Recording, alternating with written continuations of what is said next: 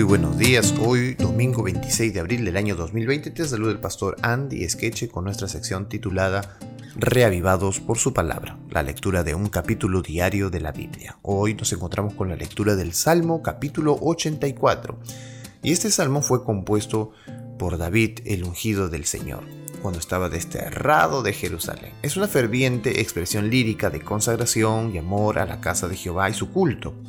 El salmo parece describir la felicidad de los que moran en los recintos sagrados, la felicidad de los que hacen peregrinajes al santuario y la felicidad de los que a pesar de verse privados del privilegio de rendir culto en la casa de Dios, siguen confiando en Él.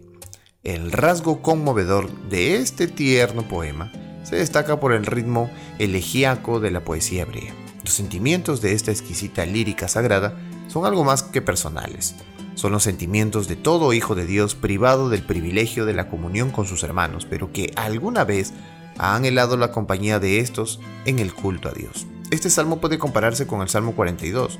Se dice que Isabel Allison y Marion Harris, calvinistas escocesas, lo entonaron mientras caminaban hacia el cadalso. Vamos a darle una lectura entonces. Salmo 84. Cuán amables son tus moradas, oh Jehová de los ejércitos anhela mi alma y aún ardientemente desea los atrios de Jehová. Mi corazón y mi carne cantan al Dios vivo. Aún el gorrión haya casa y la golondrina nido para sí, donde pongan sus polluelos.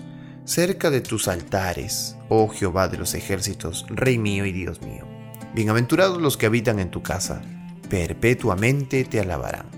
Bienaventurado el hombre que tiene en ti sus fuerzas, en cuyo corazón están tus caminos atravesando el valle de lágrimas, lo cambian en fuente. Cuando la lluvia llena los estanques, irán de poder en poder. Verán a Dios en Sión. Jehová Dios de los ejércitos, oye mi oración, escucha, oh Dios de Jacob. Mira, oh Dios, escudo nuestro, y pon los ojos en el rostro de tu ungido, porque mejor es un día en tus atrios que, que mil fuera de ellos. Escogería antes estar a la puerta de la casa de mi Dios que habitar en las moradas de maldad porque sol y escudo es Jehová Dios. Gracia y gloria dará Jehová. No quitará el bien a los que andan en integridad. Jehová de los ejércitos, dichoso el hombre que en ti confía. Qué maravilloso salmo es este. ¿eh?